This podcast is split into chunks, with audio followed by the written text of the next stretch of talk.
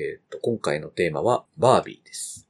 はい。では、解説の方前田さんお願いします。はい。映画 .com より、世界中で愛され続けるアメリカのファッションドール、バービーを、マーゴット・ロビーライアン・ゴズリングの共演で実写映画化。様々なバービーたちが暮らす完璧な世界、バービーランドから人間の世界にやってきた一人のバービーが、世界の真実に直面しながらも大切なことは何かを見つけていく姿を描く。ピンクに彩られた夢のような世界、バービーランド。そこに暮らす住民は、みんながバービーであり、みんながケンと呼ばれている。そんなバービーランドで、おしゃれ好きなバービーは、ピュアなボーイフレンドのケンと共に、完璧でハッピーな毎日を過ごしていた。ところがある日、彼女の体に異変が起こる。困った彼女は世界の秘密を知る変わり者のバービーに導かれ、ケンと共に人間の世界へと旅に出る。しかし、ロサンゼルスにたどり着いたバービーとケンは、人間たちから好奇の目を向けられ、思わぬトラブルに見舞われてしまう。レディー・バード、ストーリー・オブ・マイ・ライフ、私の若草物語のグレタ・ガービックが監督を務め、マリッジ・ストーリーのノア・バンバックとカービック監督が共同で脚本を手掛ける。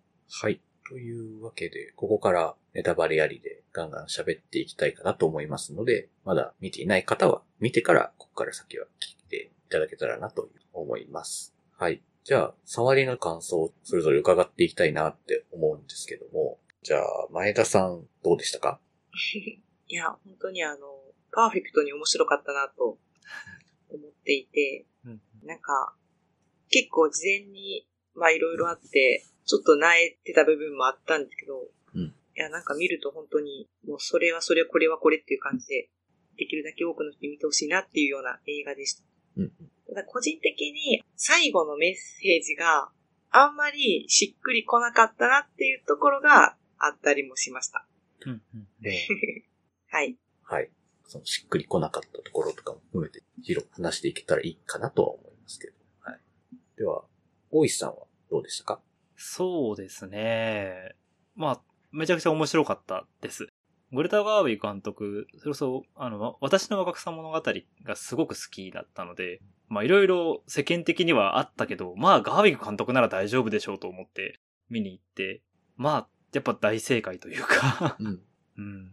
なんかでも本作すごくうまいなと思ったのが、冒頭に描かれるそのバービーランドが、ユートピアであるとも描いてない。なんならちょっとディストピア的に描いてるっていうのがちょっと面白いなと思って、その、現実の過不調性の社会、男性優位社会と、バービーランドの女性優位社会を両方とも、それだけだったらダメでしょっていう風にも描けてるっていうのが、めちゃくちゃ先進的だなと思って、なんかそこを含めてなんていうか、フェミニズム文脈の映画というところですごく新しいし、やっぱりグレタ・ガービー監督らしい映画だなというふうに思いました。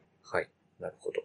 で、じゃあ僕の感想なんですけど、うんグレタ・ガービグは、監督作に関しては、レディー・バードとストーリー・オブ・マイ・ライフ見て、どれも好きなんですけど、まあ、バービーもめっちゃ面白かったですね。っていう。うん。うん。まあ、フェミニズム映画っていうか、まあ、ここまでなんか大々的なフェミニズム映画、そうそうないなっていううん感じというか、このぐらいビッグなバジェットで、もう、フェミニズムドストレートっていう感じの映画になってくるというのはすごくまあ、いいなと思って、そのまあ、バービーランドと現実社会の対比というかまあ、鏡合わせな関係性とかも含めて、ここはどう変わっていくのかみたいなところか、あとまあ、男性陣の、あ、チクチク痛むこういうところみたいな、あの、男ってこういうとこあるよね、みたいなところを見ながら、うって思いながらも、でもなんか、それをなんかこう、笑いながらもチクチク痛むみたいな、あの辺のバランス感覚とかもすごく良くって、もうそういうのをポップに鮮やかにやってしまうっていうあたりが本当にもう頭がいい人たちの作った映画だなというふうに思いつつも、やっぱり、でもそれ以上にやっぱ僕好きなのは、なんと言うんでしょうね。結局なんか、モラトリアムな人に刺さる話だったじゃんっていうところに、僕は多分一番この映画の好きなところが僕は詰まってるなというふうに思っていて、まあ、それはうんレディーバードにしろ、ストーリーオブマイライフに関してもそうなんですけど、それはちょっと本当に、なんか僕結構最後はもう結構うるっと来てたというか、うんもうちょっと涙なしには見られないぐらいうるうる来てましたね、最後。はい。という感じで、まあ触りの感想は皆さん喋っていただいたんですけど、お便りが2通来ていますので、じゃあちょっとお便りの方を読ませていただきたいなと思いますので、じゃあちょっと前田さんお願いします。はい。えっ、と、ラジオネーム、藤田さん。こちらのポッドキャストでバービーを取り上げるとのことなので、いい機会と思い見に行きました。バービー人形で遊んだ経験がないので、ところどころ挟まれるバービー人形ネタにはピンとこなかったのですが、リアルの人間世界で安易に男社会に毒されてしまう件や、バービーたちが男社会の洗脳を克服する方法が何とも皮肉が効いていて笑ってしまいました。時間を聞かれたり、馬の本を読んだり、マッチョに振る舞うだけで男として尊敬される男社会最高と毒されてしまう件は安直ですが、ある意味その無邪気さは人間世界の男の子の象徴なのかもしれません。また、女が騙されたふりをして、ゴッドファーザーのうんちくを語らせるなどのところは、男のあるあるネタすぎて気恥ずかしさすら覚えました。このようにジェンダー的な風刺を聞かせた映画を見たのは久しぶりで印象に残る映画でした。ありがとうございます。ありがとうございま。す。そうですね。男ってさーっていうとこの皮肉みたいなのは、あの、ちょっとね、わかりやすいぐらいなんですけど、でも、あ、こういうのあるなってやっぱ見ながら思っちゃいますもんね、やっぱそう。男ってなんであんなにゴッドファーザー好きなんですかりね。ね。ねとかね。すぐ映画のうんちく語りたがるよね、とか、なんか人に教えたがるよね、みたいなのって、あの、うっていう風に表示になりますよね。うん、ああいういわゆるマンスプレーニングってやつですよね。ねえ、そうそうそうそう。まあまあまあまあ。ちょっとね、フォトショップの使い方わかんないって言ってるところとか、仕事でフォトショップとか使ってるからちょっと笑いそうになるんですよね。僕が教えることほぼないんですけど、僕むしろ教わることの方がたくさんあるんですけど、むしろ。女性から教わることたくさんあるんですけど、なんか、フォトショップのレイヤーがわかんないみたいな。なんか、フォトショップあるある感がすごいなみたいなというか、ちょっと笑ってしまったっていう。そうなんですよね。で、分かることに対しては得意げに喋ったりしちゃうんですよね。これが。ねえ、とかね。あとあの、弾き語り？はい。はい、はい、はい。なんか本当に、なんか女として生きてたら、うん人生3回ぐらいはあるんですよ、男の人に弾き語りされる機会が。マジですか？ある、あるのか。だから、あれって世界共通なんやなと思って、ちょねっと面白かったですね。でもなんか、あの辺、うん。あの、男性がちょっと愛しく見えるよううんうんな描き方でもあったかなと思って、うん。うん。なんかこう、皮肉なんだけど、うん。うん。完全に嫌な感じではないっていう。ところもなんか良かったですね。本当にギリギリ笑えるラインというか。そうですね。うん、ギリギリね、うん。男ってこういうとこちょっともう、しょうもないけど、まあ、可愛いか、みたいな感じのギリギリですよね。本当に。そう。あの、男側は笑いながら自分が去ってるんですけど。そうそうそうそう。あははって笑ってるんですけども、めっちゃあの、針めっちゃこう、チクチクさしてくるやん、みたいな感じ。うんそうそうそうそう。ギリ血割れてないみたいな。そうですね。もうあの、もうダンスバトルシーンとかのね、ちょっともう、お前ら、こういうとこあるよな、みたいな感じの、なんか、わかるね、なんかね、みたいな気持ちもありましたし。そう。喧嘩するのかと思ったら殴り合って仲良くなっちゃうっていうね。そうそうそう。お前ら、それがしたかっただけやろ、みたいな。イチャイチャしたかっただけやろ、みたいなね、感じがね、素晴らしいな、うんうんね。うん。はい。では、次のお便り行きましょうか。うん。うんうん。じゃあ、えっと、大石さん、ちょっと読んでいただけますか？はい。えっ、と、ラジオネームハチさんからいただきました。えーこんにちは、バービー見ました。とてもパワフルな、そこそこコントロールが荒れている剛腕ピッチャーみたいな映画だと思いました。いろんな要素がすごいテンションで放たれ続け、ぐちゃぐちゃになりながらも、シンプルな全方位的なメッセージに修練していく様は、ノアバーンバックの要素、ホワイトノイズっぽさを感じたりしました。ディテールはたくさんあるけど、最終的には細けいことをいいんだよ、とでも言いたげな豪快さ。全方位的ゆえ、主に男性から単なるフェミニズム映画ではないとして商用されがちですが、そういう意見こそがフェミニズムを下に見る女性蔑視につながるという地獄が可視化される構造まで見越して作っているなら紙視点すぎる気がしますが、どうなんでしょうね。全く余談ですが、冒頭の楽曲がリゾだったので、ヒエとなりました。日本公開タイミングによるものですが、ウエストサイドストーリーでアンセレル・ゴートが大写しで出てきた時と似た感触です。まとまりなくてすみません。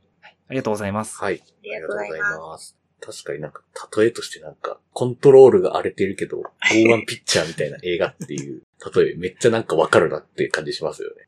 うんうん。すごく整っているんですけど、なんかちょっと、いろいろな要素含んでるがゆえにこう、ブレそうなんだけど、でもまとまっているみたいな、ギリギリのラインみたいな感じっていうのが、確かに伝わってきました。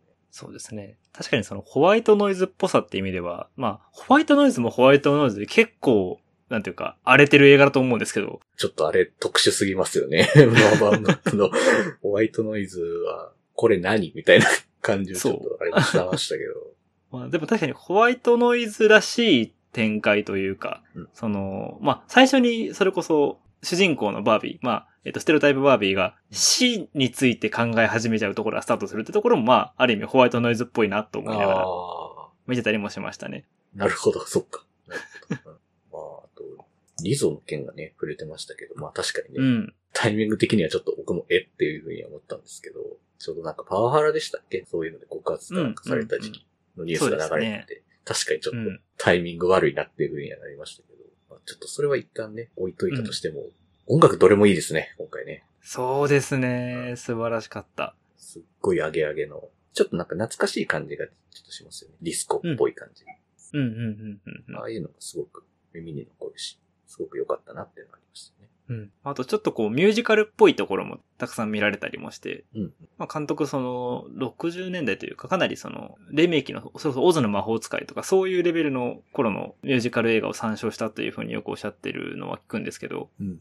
でも確かにその雰囲気というか、完全に作り物、全部が作り物なんだけど、だけどその中で完璧に出来上がっているというか、世界が出来上がっている感じというか。一種の箱庭感というか、うんうんうん。確かに。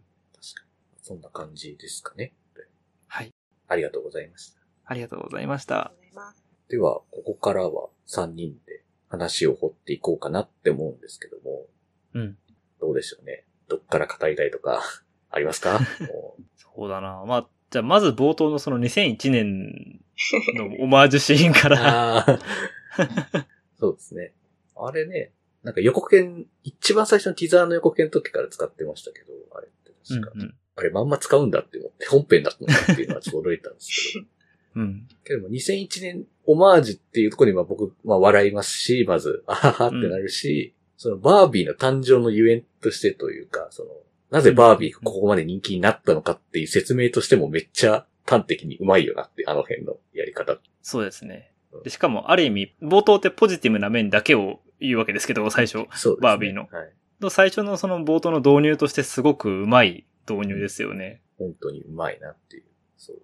確かにね、その、あまりバービー人形に対してこう、思い入れも遊んだこともないですし、よくわからないこととかって、まあ、ある人多分多いと思うんですよ、意外と。やっぱ日本に住んでると。うんうんそういった意味でも、バービーってなんでこんなに世界中で人気なのっていうのを、やっぱ、あれだけですぐわかりやすく説明してくれてるって感じもすごくしますし、うん。本当にバービーのおもちゃ論としてもすごく、まあ話に組み込み方としてもすごいうまいよなっていうふうに思いましたねうんそれこそ、あれを見て改めて思い出したのが、その、妹が持ってた人形にポポちゃんって言って赤ちゃんの人形がいて、懐かしいな。あったなちょっと。怖いやつね。そう、ちょっと怖い。あの、目が閉じたり開いたりするやつうん。うんうん。ただ、あれを女の子が与えられる意味ってなんだって考えた時にめちゃくちゃ怖くなって。いや、なんかでも、その、卵が先か鶏が先かわかんないんですけど、うんうん。私あんまりそういうおままごと的なことは全く興味がなかったんで、そういうものも基本的には持ってなかったんですけど、なんか自然と興味を持つ面もあるとは思うんですよ。ああ、なるほどわかんない。わかんないですけど。いや、なんか、それなんでかなって私ずっと思ってて。うんうん。いや、100%与えられてる可能性もあるけど、でもそれだったら、男の子は、男の子って基本的に乗り物に興味持つじゃないですか。そうですね。乗り物とか。うん。そう。でもさ、それが与えられてるかって言われたらなんか、ちょっとわかんない。うんだからなんでちっちゃい時から男の子と女の子ってこう、興味の対象がうん、あんなにこう分かれるのかなってめっちゃ考えてて。ああ、なんなんでしょうね。確かにまあ。外部要因も多少あるだろうけど、でもそれとも言えないぐらいになんか、パッキリ分かれるところはあるよなっていうのがあって。なんかね、不思議ですよね。なんかうんまあ、確かにその影響っていうのももちろんあったりするんだろうなっていうのも思うんですけど、うんうんうん。確かにね。でも与えられてるっていう考え方はめっちゃ怖いですよね。そうなんですよ。だから、冷静に考えたときに、まあ、少なくともおもちゃを、その、一番ちっちゃい頃に買ってもらうのって親じゃないですか。うんうん。で、要は親が女の子らしく男の子らしくっていうのを望んでそれをしているとしたらめちゃくちゃむごいことしてるなと思って。う。うんんしかも、なんか、言って生まれたての子が生まれたての子を世話するみたいな構図になりますもんね。そうそうそうそう。もうその時点でロール、社会的なロールを与えられてるって、そんな怖いことあるって思って。うん。でも、すごいそれで、いつも思い出すのが、うん。まあ、保育園の時とかに、あの、保育園でおままごとを友達とかと、まあ、したりするんですけど、はいはいはい。おままごとの中にもカーストがあって、おー、なるほど。お母さんとかお姉ちゃんはカースト上位の子をやるんですよ。あほうほうほうほうほで、まあ、お姉ちゃんは、まあ、姉妹ってことで3人ぐらいまでだったらできるんですけど、まあ、全員お姉ちゃんでも話進まなくなってくるじゃないですか。確かに確かに。で、私みたいな、あんまりこだわりというか、おままごとに対して、うん。そこまでこだわりとか興味がない子は、うんうん大体赤ちゃんか犬の役なんですよ。う。犬の役割って赤ちゃんか何っペットてなるんですけど。だから、その世話をされる側になるんですよ。あー。そう。犬っていうかペットね。まあ、ペットが大体ワンちゃんだったんですけど、それもなんか、そのね、エピソードいつも私ね、なんか思い出すんですよ。おままごとの話が出るたびに。私は赤ちゃんか犬だったと。そう。これってなんか、全国共通の感覚なんかなとか。ああ。まあでも、確かにごっこ遊びでそのカーストが出るっていうのは別にまあ、男の子でもやっぱりその、やっぱカースト上な人がやっぱこうヒーローの役やったりとかうんっていうのはまあ確かにそういうのは近いのはあるんでしょうけど、おままごともやっぱそういうのあるんだなっていう。そう。だから、なんか、世話をする側が、うんまあ、それがおままごとの醍醐味だったりもするんでね。ううんうん。なんかしてあげるっていうことが。そうですね。うんうん。そう。普段は子供なんでしてもらう側なんで、うんそれを普段できない役割になるっていうのが醍醐味でもあるんで、まあそうですね。まあでもその大人の、まあ影響があるとしたらやっぱり自分のお母さんとかを見てうん。うん。の影響の方が、まあ、そうだと思う。だから、あくまでおもちゃがある、あるいは与えられることだけがおそらく影響ではないうん。のは確かで、その子供の潜在的な意識として、多分母の真似をしたいというか、真似で遊びたいっていう欲求は多分あると思うので、そこでちょうど当てがわれるのが、ポポちゃん的な赤ちゃん的なおもちゃではあるんで、うんとは思うんですけど、そうですね。うんうん。まあでもなんか結構ね、映画のなんかその、感想とか見たら、あの赤ちゃんの人形を壊されるのが嫌だったみたいな 人も結構いましたよね。あーあまあ、それが好きだった人もまあいるよなっていうあ、ことですよね。うん、まあ、そうなんですよね。そうそうそうそう。まあ気持ちはわかるけど、これこういう意味だしな、みたいなの、まあまあでもその、好き嫌いの話だしなっていうんで、まあ、でもそれ以上何も言えないし、でもオマージュって分かんなかったら結構ね、ショッキングなショッまあ、ショッキングですよ。映像ではありますよね割とショッキング。うわ、赤ちゃんの人形めっちゃ壊してるだけやん、みたいな風に、まあ見えるのは見えるよね、確かに。う。うんっていうのはね、まあわかるんですまあ、あとやっぱ、冒頭のその描写もある意味、過度すぎるっちゃ過度すぎるんですよね。そうですね。そうそうそうその後のバービーランドのはバービーランドでの歪さっていうのが見えてくるので、そうまあ、冒頭って、と、バービーは信じていたっていうつながりに入るから、うん。そうですねそうだから、あの、極端な描き方っていうのは、うんそれがバービーの、なんか願いというか、うんうんうん。バービー側の、なんか、期待っていううん描かれ方ですね。そうですね。そうそうそう。まあ、だから、全体的にですけど、まあちょっと単純化してる？うん。意図的に？うん。みたいな映画では多分あるんだとは思うんですけど、実はう。んうんうん。わかりやすくするのもあるし。そうですね。結構男と女って二元論的に語るシーンがかなり多い映画ではありますよね。そうです。そうですね。そうそう。うん、そこは、うん。まあその映画の、この作品においての違和感はなかったですけど、うんうん。そこは、あの、やっぱり、もしこう、フェミニズムっていうものを語るのであれば、そこに関してはやっぱりネックになる部分ですよね。うん。うんうんそうですうん。まあ、なんか、その一個の歪みっていうのがやっぱ一個そこの冒頭からもまあわかることだったりするのかなっていう感じですかね、その。うん。でもやっぱバービーランドのまあ造形も結構、まあ、まず真っピンク、ほぼ真っピンクっていうのも面白いんですけど、あとなんか、家がマジであの、プライバシー何もないみたいな家じゃないですか。はいはいはい。あれって。まあでも、うん。実際お人形遊びしてる時の家ってあんなんだよなと思うんですけど、そうですね。うん。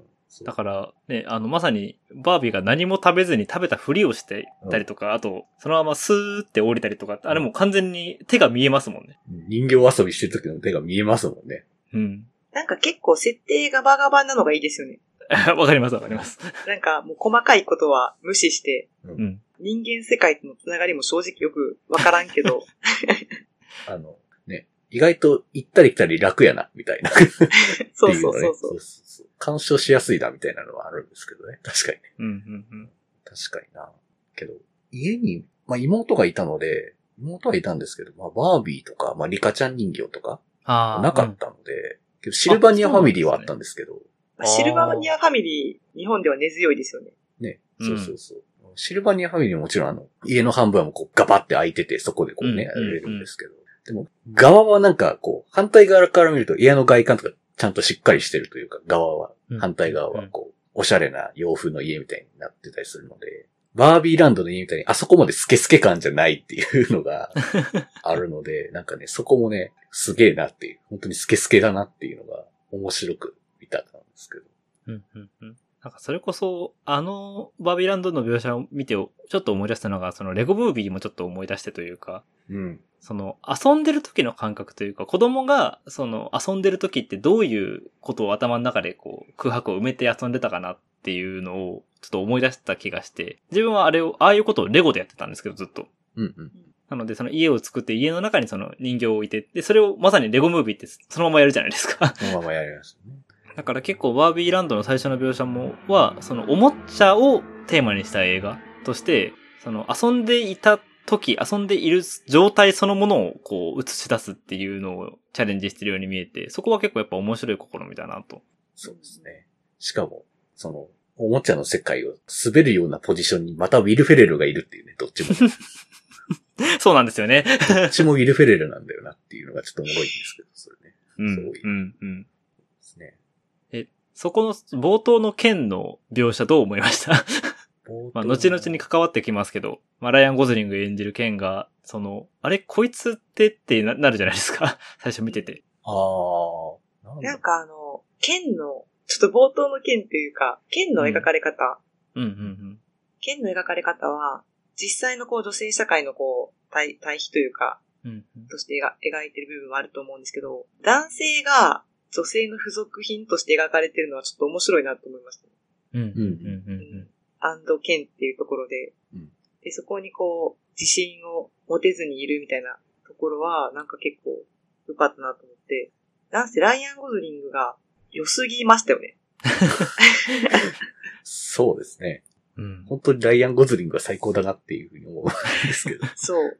なんかこう、なんていうんかな。すごくこう、バカっぽいのに愛しいみたいな そうそう。うん。キャラクターとして完璧だったなと思って、うん、うん。しかもそれがこう、今までのライアン・ゴズリングに対するイメージを、うんもう全部覆してくるんだけど、マイナスにはならないっていうのがすごいなと思って。うん。うん。そうなんですよね。いや、ライアン・ゴズリングってなんか、ここぞとばかりになんか、チャーミングさを押してくるのが、ね、うまいなって思ってるんですよ。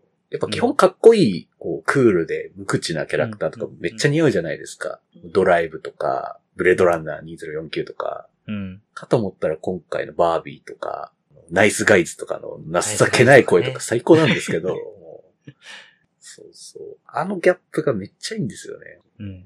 僕はそれこそ今回のライアン・ゴズリング見てちょっとララランドの彼を思い出してましたけどね。えー、ララランド、そんなに、そんな感じなんですか？いやまあ、彼、なんていうかな。社会に居場所のないタイプの。男というか。だけど誰かに届けたを思ってるみたいな、そういう感じの男で、まあもちろん今作の件は、まずそこから、まあ一回アウェイクするというのがありますけど、なんかそのアウェイクした後の彼も含めて、ちょっとこう、ララランドの彼に近いところを感じたというか、なるほど。なるほどね。うんうんかその愛おしさはありましたね。うんもう予告とかで見てるのに笑っちゃいましたもん、登場した時。わかります、わかります。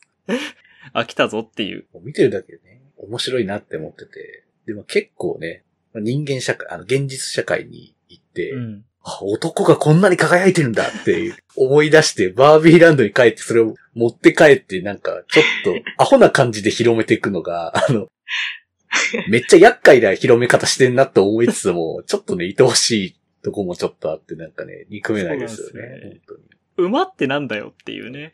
馬乗ってたらいいのかよとか。なんか、よくわからんけどわかるっていうね。そうそうそう。なんかかっこいい男らしさみたいなのをするとき、なんか馬持ってくればいいみたいなのとかね。あと、でっかい車乗るとか、なんでそうなるんだろうなっていうのはありますよね。そう。なんか、ツイッターで見てて面白い感想だなって思ったのが、昔遊んでた男の子が都会に行って染まって帰ってきた時を思い出したって言ってる人がいて。染まったな、お前、みたいな。そう、大学デビューして帰ってきたら、なんか全然違う男になってたみたいな、そういうのを思い出したって言ってて。ああ、確かに。あの変わりようは確かになんかわかるかも。うん。あと、ガールズナイトとボーイズナイトのね、明確な差があったりとかね。そこの違い結構大きかったっすよね。ねですよね。ガールズナイトは女の子だけで成立するけど、ボーイズナイトは女の子も一緒にいないと成立しないっていうのが、あ あ、あーっていう。そう。承認欲求の生き物なんだなって思いながら。そう。そうただ男同士でそれは埋められないんだな競争心に入っちゃうからっていう。ねうんなんかあの、ちょっと違うかもしれないけど、最近思ったのが、うんうん。なんか、女性ってコミュニケーションすることが目的だったりするんですけど、うん。男の人ってこう、目的がないとコミュニケーションしなかったりするじゃないですか。はいはいはい。あうん。こう、だからこう、男性だけで成立しづらいのかなとかもちょっと思ったりしましたね。そうなんですよね。結構その、ケア的会話ができないっていうのは男性の良くないところだと思っていて、そうですね。会話をするために会話をする多分ケアだと思う。ケア的というか、うん。特に目的なく、そこから最終的に結論を導く必要なんてなくて、ただ自分の心情をこう話すというか。そう。それが目的なんでね。そうそうそうそうそう。ですね。確かにね。それがなかなか、本当に確かに目的がないと喋れないとか、本当になんか、たわいのない世間話するのめっちゃなんか苦手意識あるんですよね、確かに。ふとなんか時間が空いて、その何もない時間を埋める時の会話みたいなやつが、僕は、うん。あの、できるけど苦手っていうか意識はあるっていう感じ。うん。コミュニケーション取りたいんだけど何を喋っていいんだっけみたいなところで詰まるみたいなのとかがやっぱあって、本当に、ちょっとね、あの辺は、ボーイズナイトは、うーん、こんなよく見るなっていう思いつつも、そういうのはなりたくないなという関係をなんかね、気づけないかな、男同士でもっていうのは常に模索してたいなっていうのは常々思ってるんですけど。そうなんですよね。あ、でもその趣味っていうのは、そういう意味ではうん大きなこう、なんていうのか切り口というか、うん。趣味があったらこう、会話の目的がうん生まれるというか。だって映画の話だったら死ぬほどできるわけじゃないですか。でも、それは結局男性的マンスプレーニングから出られないわけですよ。えうんー、え、だん、でもさ、男同士で話してたらさ、どうなるの、それは？うん、なんか、そうなの。別にそこはまあ、かなっていうか、まあその、なんていうか、そのマウスプレーニングも、そのなんというか、その、そこになんか男のエゴみたいなのが入るからそうっぽくなるのであって、うんなんか別にその男性が女性になんか教えるみたいなシーンって別に何も普通にあったりするし、うん。逆ももちろんあるし、みたいなのがあるんですけど、そこがやけになんかちょっと構造的になんか、んみたいな風に見えるみたいなのが、なんかちょっと違和感を感じるぞみたいなところが多分マンスプリングになるのであって、そういうのがなくてもコミュニケーションって取れたりできるはずないだと僕は思っていたいんですけど、うどうなんだろうなっていう。それを回避することはできるんじゃないかなっていう。例えばその、あそこ良かったよね、わかるっていう会話とかは多分、うんなんていうか、そこに至らないと思うんですよね。のそうですね共有というか。んんうん。そう会話の引き出し方によってそういうのをなんかもっと改善できたりとかできないっけとかっていうのは 思ったりはするんですけど。どうなんだろう、あんまりちょっと、ですけど。そうですね。面白いですね。うん。うん。そうそう。じゃあ、その、バービーが、うん人間の世界にはいはい。初めて行って、その女の子、最初は自分の持ち主だと思っていた女の子に出会って、うんそしたらこう、ねこのファシストがみたいなこと言われて、古典版言われますよね。てめえこの野郎って言われますよね。うんねあれは なんか、面白いなと思ったのが、うんあの、こう人間の世界っていうか、まあ、社会がおもちゃに影響を与えてるし、おもちゃも人間の社会に影響を与えるっていう、この構造、がすごく面白いなと思って、だからこう、剣ランドになったらどんどん、なんか剣が出荷されていくみたいな。そうですね。なんか、剣の実がめっちゃ上がったわ、みたいなね、なってましたね。そう。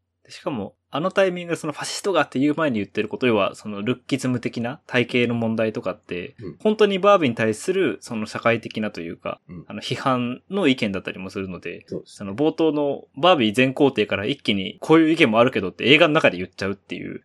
そう、バービーをね、ガンガンに叩きつけてる感じが見えましたもん。そうそうそう。そうこれよくマテル社 OK したなっていう。うん。だからバービー批評としてまず正しいって感じですよね、その辺の。そう、そう、そう。バービーがもたらしたもの、まずかったものみたいなものまで含めて描きるっていうのが、まあすごく話の中にちゃんと見事に組み込まれてるから、まあ見やすいですし、うん。バービー人形のこと知らなくてもそれがすごくわかりやすく伝わりますよね、あの辺はね。本当に。うん。本当なんか、入門編っていうか、本当にフェミニズムに触れたことない人でも入門編としてめちゃくちゃうん。出来のいい教科書って感じがして。そうですよね。全然これを見てきっかけになると思うなっていうふうに思いますよね。そうですね。しかも、マテル社の幹部も全員男っていう。あれ本当は55らしいですけど、本当のマテルシアはそうなんだ。そう、男女比54ぐらいらしいですけど、本当は。あれね。それをあえて全員男でやるっていう。いや、あるあるですよね、そこは。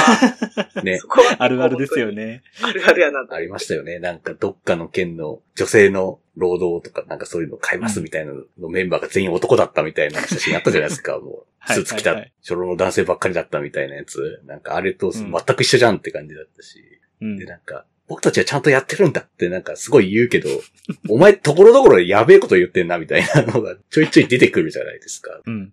あれ？それ大丈夫？みたいなこと言ってるあたりの、多分何も気づいてないあたりが、あ、なんか、うん、よくあるなっていう。そうやっぱ一番あるなと思ったのが、自分は女性のこと好きだから、うんフェミニストだみたいな、うん。そうそう。女性差別はしてないみたいなところとかも、うんあれよく言ってる人いるなっていう、うん。うん。結構見たなっていうのはありますよね。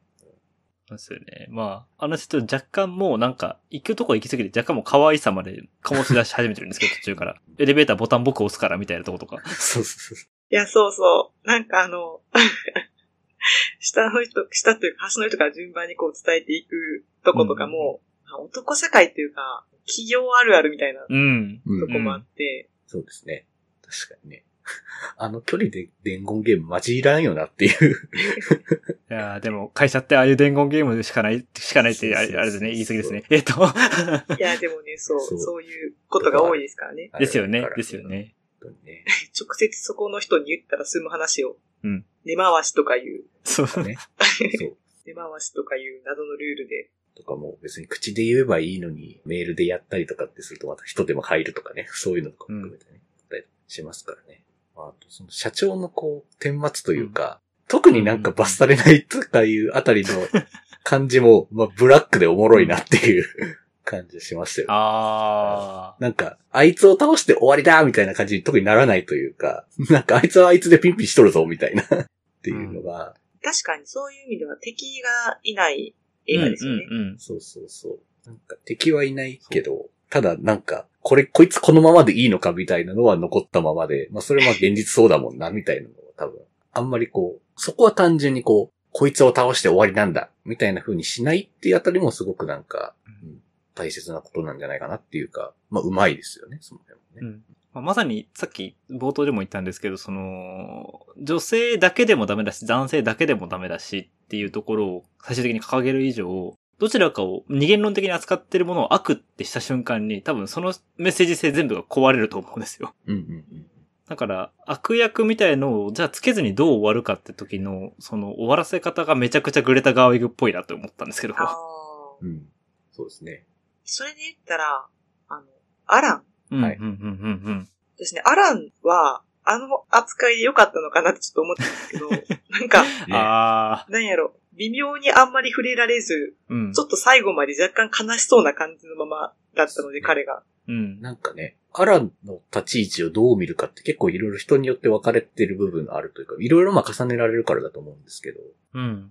まあ例えばいわゆるホモソーシャル的な空間に馴染めない男性うん。うんにも見えるし、まあそもそもクイアな存在であるみたいな見方も全然できるし、みたいな感じなんですけど、ただちょっと彼の扱いはなんか、ほんまふわっと終わるのよなっていうのはちょっとあって、そこはちょっと救いきれてないような気もするし、どうなんだろうみたいなところはちょっとありますよね。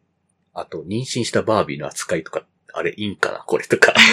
なんか、一発ネタみたいな感じ使って終わってない？これ大丈夫やったっけ？みたいな。っていうのは、うんちょっと、あそこは僕もどう読み取っていいんかな？みたいなのがちょっと僕もあんままだ分かっていないって感じですかね。うん。うん。うんだから結局その、さっきのこの男女の二元論にうん。こうなっちゃってるっていうところで、女性もちょっと一枚岩すぎるというか、うん。男社会を作ってきたのって男の人だけなのっていううん、うん、うん。ようなところもちょっと考えさせられるし、うんまあそこは、まあその何でもかんでもやるのはちょっと難しいと思うんで、まあそこからどう考えていくかっていう話かなとは思うんですけど、うん、なんかもうちょっと違う意見、違う意見のというか、うん、うん。が、まあ本来は女性の中にもたくさんあると思うんで、うん。そうですね。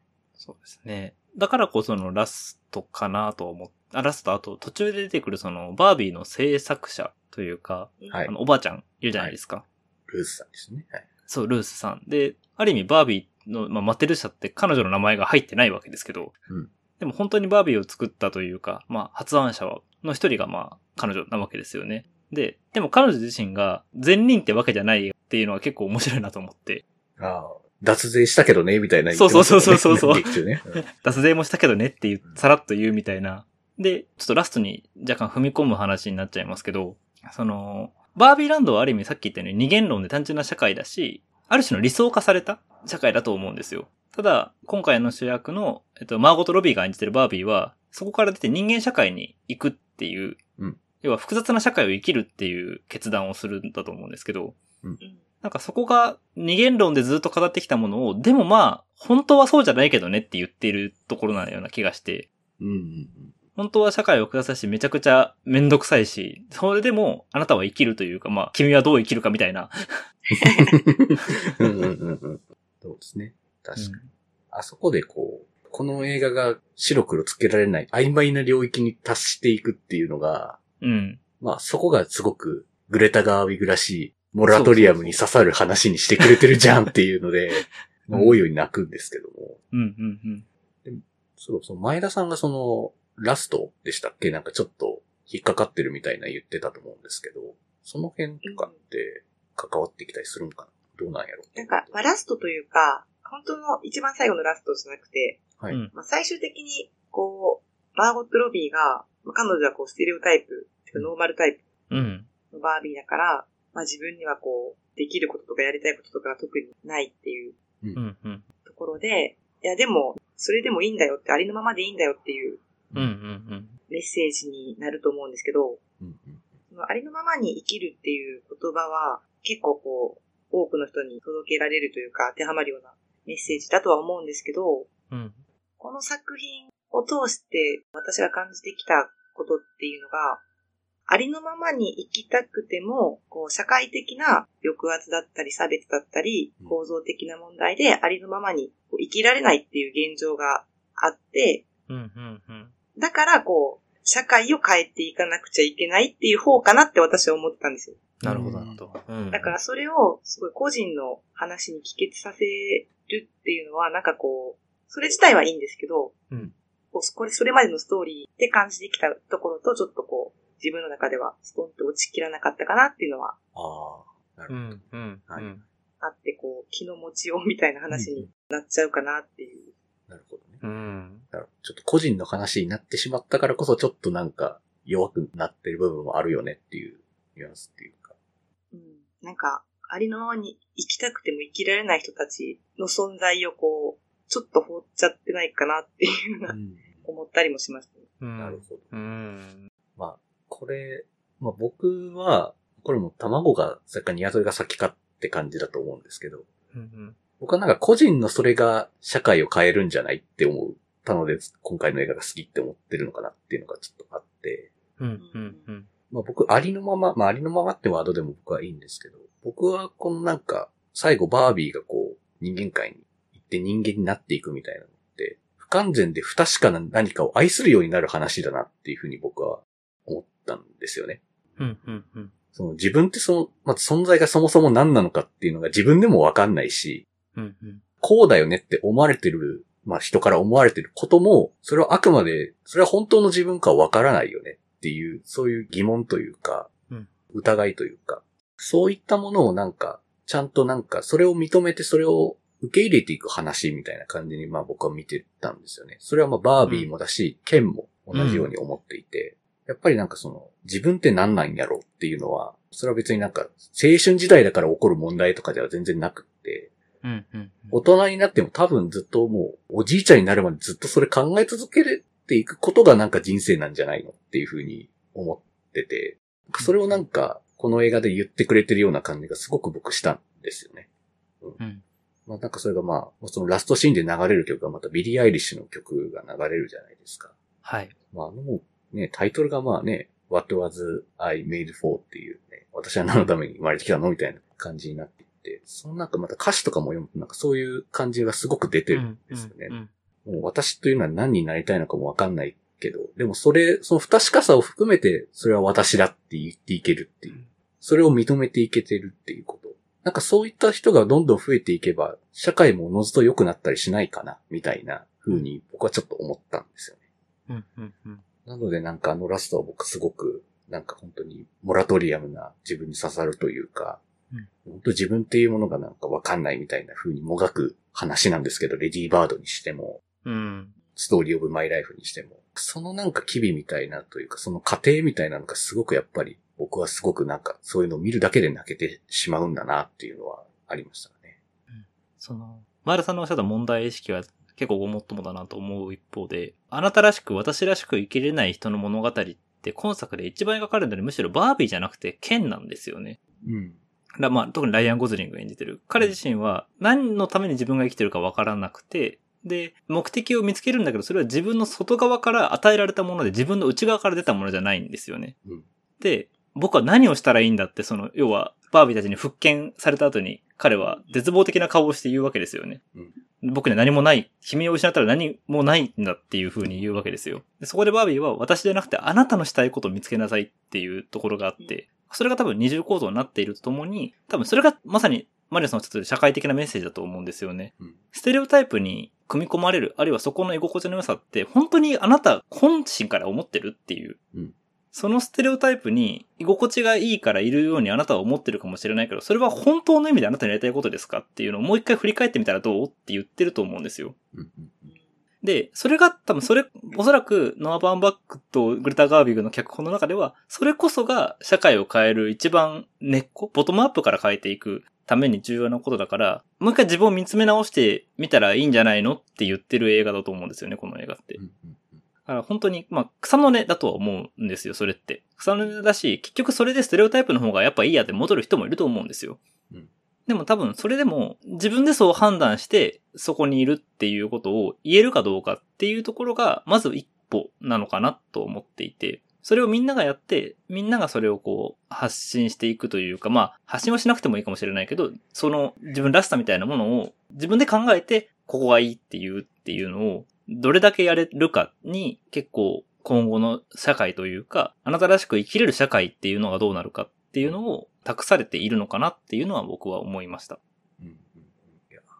ラストはすっげえ深い話に本当になりますよね。なんかもう冒頭のなんか、うんなんかすげえポップなところからすごくなんか、もう色が落ちていく感じなんですけど、もうほぼうん。白いもう空間に行ってって感じになって、もう無彩色になっていくぐらいの勢い。うん。作品のトーンも変わっていくっていうのが、そのなんか味わいのこう、ギャップみたいなのを含めてなんかすごくいいんだろうなっていうのがありますね。うん。そうですね。特にラストの重ね方で結構、ストーリーオブマイライフのラストともやっぱ重なるなと思って、うんそのさっきマリオさんおっしゃる通りで、ストーリーオブマイライフも主人公が、その自分が小説家になる、仕事をもらうっうん。ていう形で自分、これまでにない女性像というか、ロールとして生きていくことを決断して世界に対峙するところで終わるじゃないですか。うん。その世界を前にして終わるっていううん。形がすごく、まあ、レディーバードもそうだし、うんやっぱグレタ・ガーウィグ作品の、もうなんか、グレタ・ガーウィグ印と言ってもいいかもしれないですけど、で、しかもそこにいろんな人の願いを込めてるっていうのが、そうなんですよね。うまいというか、うん、うん。ストーリーオブマイライフの場合って主人公のもだし、その、うん若草物語を書いたオルコットの願いもこもってるしみたいなのが、かそうなんですよ。なんか、うんあの、現実となんか、あの、フィクションが混ざった状態のまま出してくるじゃないですか。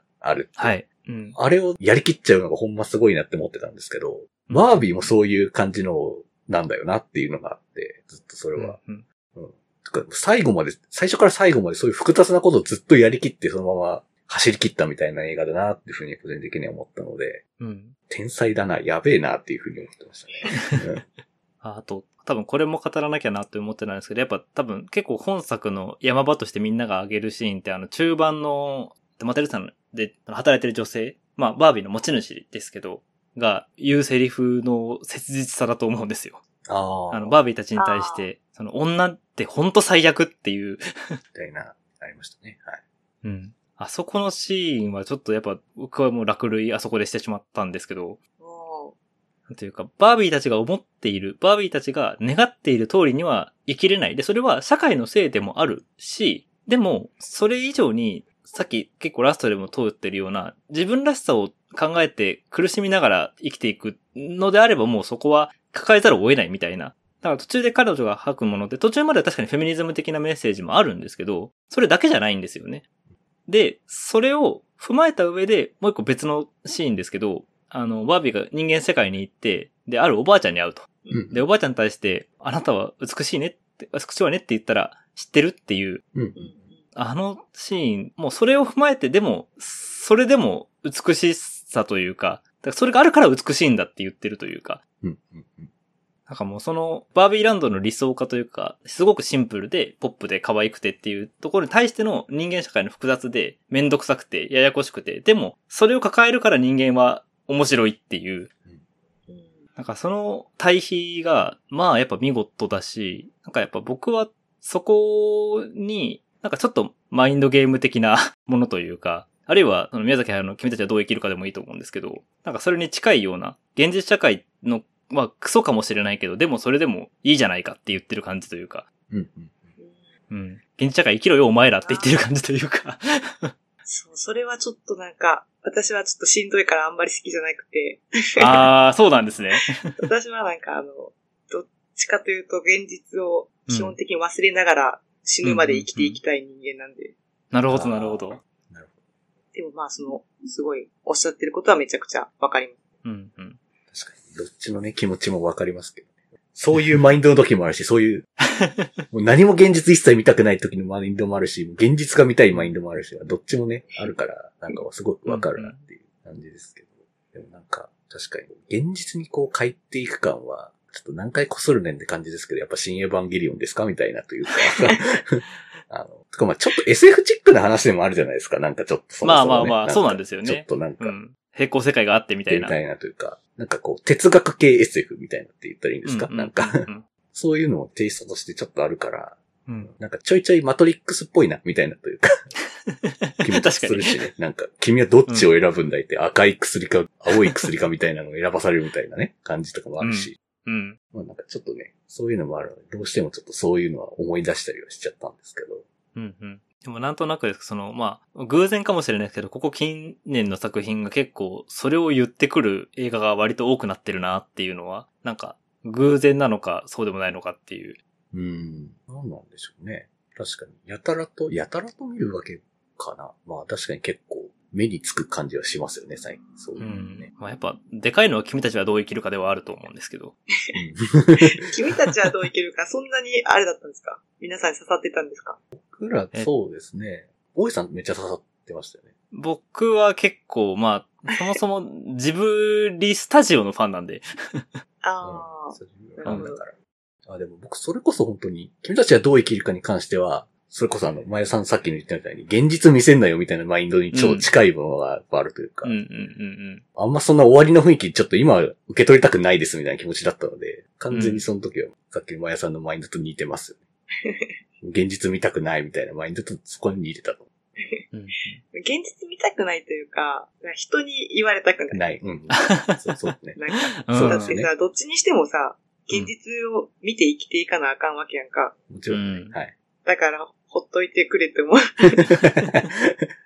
まあねどっちにしても自分が頑張らなあかんから。そうですね。うんうんうん。結局、やっぱり、作品はやっぱり、どうしても後押ししかやっぱできないんですよね。作品自体からは、やっぱり。それを受けて、本当にまあ、まあ自分はこれ受け取らないけどなって言ってもいいし、なんかそれを受け取って、なんかもうちょっと頑張ろうかな、みたいな気持ちになるとかって、まあ、うん。映画好きの間だったらそういうのしてたりとか、そういう気持ちになったりみたいな経験多分あると思うんですけど。うんうんうんうんうん。あとバービーに関してはそれはすごく僕にとっては結構、まあ勇気をもらえたというかなんか、頑張ろうみたいなというか、自分のなんか不確かな部分っていうのを愛していけるような風になろうっていう風にやっぱすごく思えるような映画だったなっていう。うんうん。なんかこう、映画の話をすると、どうしても理屈になるじゃないですか。ううんん。話すことで。うんでもなんか、映画を見てるときって理屈じゃないものがすごく大きいから、うんうん。うんなんかそれは素直に受け取っておきたいなって思いますよね。だから、その、うん言葉にすることで、その、見てる時とは違う感覚が、うんまあ、良くも悪くもあったりうん。するけど、そういう意味ではこの、バービーは、本当見てる時は100%、その、まあ前向きって言ったらおかしいですけど、うん。うん。本当のめり込んで見れる作品だったんで、そうですね。うん。なんかやっぱ絵の力ももちろん強いっていうのもありますしね。そう。なんかずっと見ていたかったもんね。バービーランド、USJ とかに作ってくれへんかな。あー、ちょっとあったら行きたいかも。いいですケンランドもあるよ。ケンダムも。ケンダムもある。なんたら酒場もあるよ。あー。それはそれで確かに良さそうだな。確かにな。いや、なんか、これも全然話と変わるんですけど、うん。自分だけの映画のテーマパークとかを想像したりしませんかっていう。ああー。あの、一応ね、日本にもね、あの、USJ とかありますけども、もはや映画と関係ない USJ があるけど、ありますけど、そうそううそですね。もう俺だったらここにさ、ワイスピのテーマパーク作ってさ、とか、あ。ワイスピのテーマパークってと、かさ、いや、ここにはトランスフォーマーのアトラクション作ってさ、とか、はいはいはいはいはい。なんかそういうのを想像したりしませんか？みたいな。あ、でもなんか、映画見てるときにこれアトラクションになりそうだなって映画とかはありますよね。ね、その世界観が面白くてとか、うん。ね、いいじゃないですか。ウェス・アンダーソンパークみたいなのがあったらいいじゃないですか、みたいなね。あー、ベストアンダーソンパークめっちゃいいな しかも結構実現できそうん。ね、とかね。だって、ちょっと前にありましたね。ウェス・アンダーソンっぽい写真展ってありましあありたよね。ましたよね。あの、写うん真、写真集とかね、出ましたよね。そうそうそうそうあれそう面。白そうですね。なんかね、うん。そういう自分だけのね、映画パークみたいなのを作ったりする時の想像とかね、すると思うんですけど、その中に僕も確かにバービーランドは入れたいっていう。う。あバービーランド入れたいですよね。入れたいっすね、うんバービーランド。いや、なんかあの、ちょっと話ずれちゃうんですけど、うん。私このお盆休み中に弟のところに行って、甥いっ子と姪っ子に会ってきたんですけど、うん。はいうん。うん。4歳ぐらいなんですよね、上の子が。うんうんで、トイストーリー大好きで、へウッディとバズの人形があるわけですよ、家に。で、もうそのぐらいの子からしたら、その先に映画、先に言ったらそそのぐらいの年の時に映画見てるから、うんうん。もうその、ウッディとかが本当に夜になったら動くってずっと信じてたみたいで、へーめっちゃ羨ましいなと思って、確かに確かに。それぐらいの年に見たら信じるよなと思って、うんうん。それはめちゃくちゃ羨ましいなと思いましたね。え、前田さん何かないですか？その子供の頃に見て、信じてたことというか映画とかで。ええなんやろう、信じてたことか。でも、チャイルドプレイ見てからもう人形全部怖くなったんで、本当にあ、闇版トイストーリーの方をね。闇版の。闇版の方で。だからそういう力がこう、映画にはやっぱりあって、うんうんうん。その映画体験めちゃくちゃ羨ましいなと思いました。多分、それで言うと僕、ポーラーエクスプレスでしたっけ？ポーラーエクスプレスか。ああ、はいはい、ありますね。を、小学生の頃に見たおかげで、しばらくサンタクロースをガチで信じてたっていう。ええめっちゃいいじゃないですか。いやいやいや、いいことや。だから、12月24日に眠れなさすぎて泣きついたことありますからね、親に。眠れなきゃ来ないから、ちょっと眠れないんだ、緊張しすぎて、つって。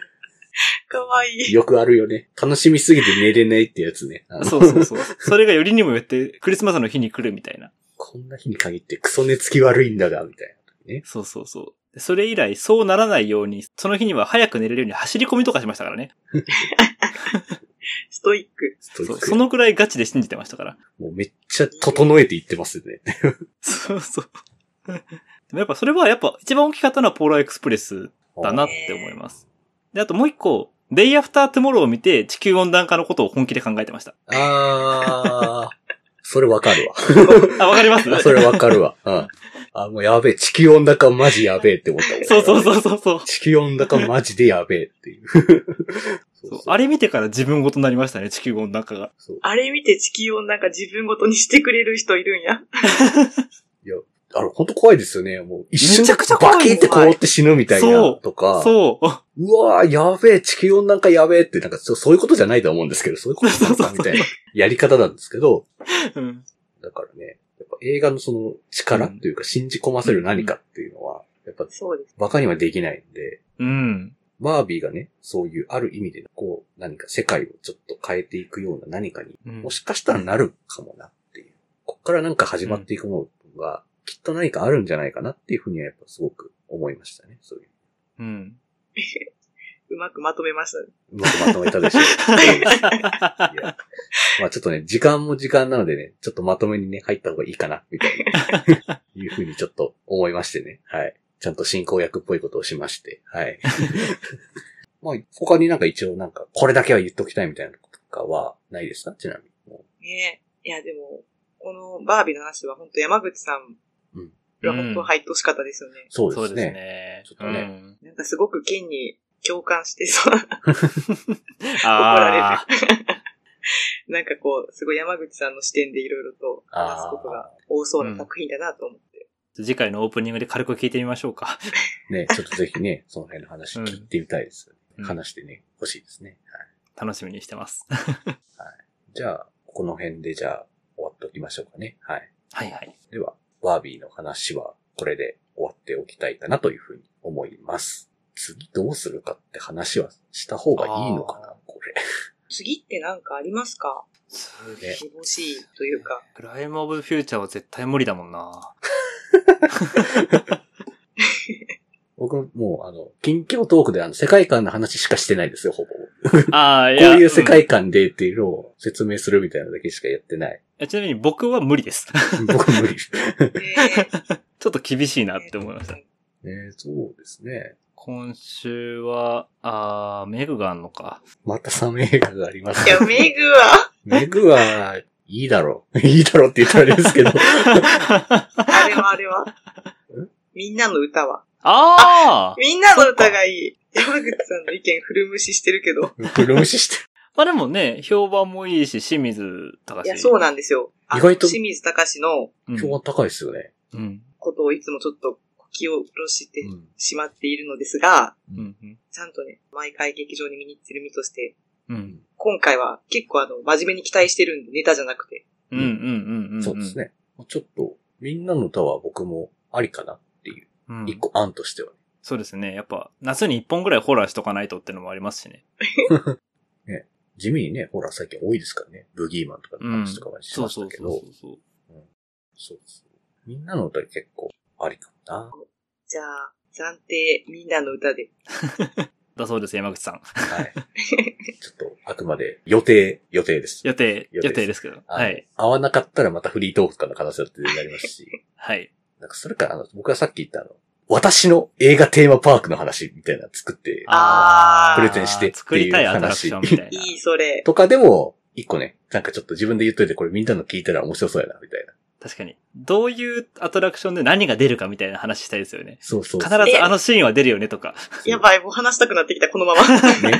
いや、そう。いや、僕も前田さんがどんなホラーテーマパーク作るかなってめっちゃ楽しみなんですよ。とかね。えホラーだけじゃないかもしれないけど。そうそうー、意外とキラキラテーマパーク作るかもしれない。そうそうそう。わかんないですからね。そう。ちょっとその辺のね、ちょっともしかしたらそういう話もね、したら面白いかもしれないので。まあ、うんうんうん。案としてはいろいろこんな感じでやるかもなっていう感じで終わっときましょうかね、一応。はい。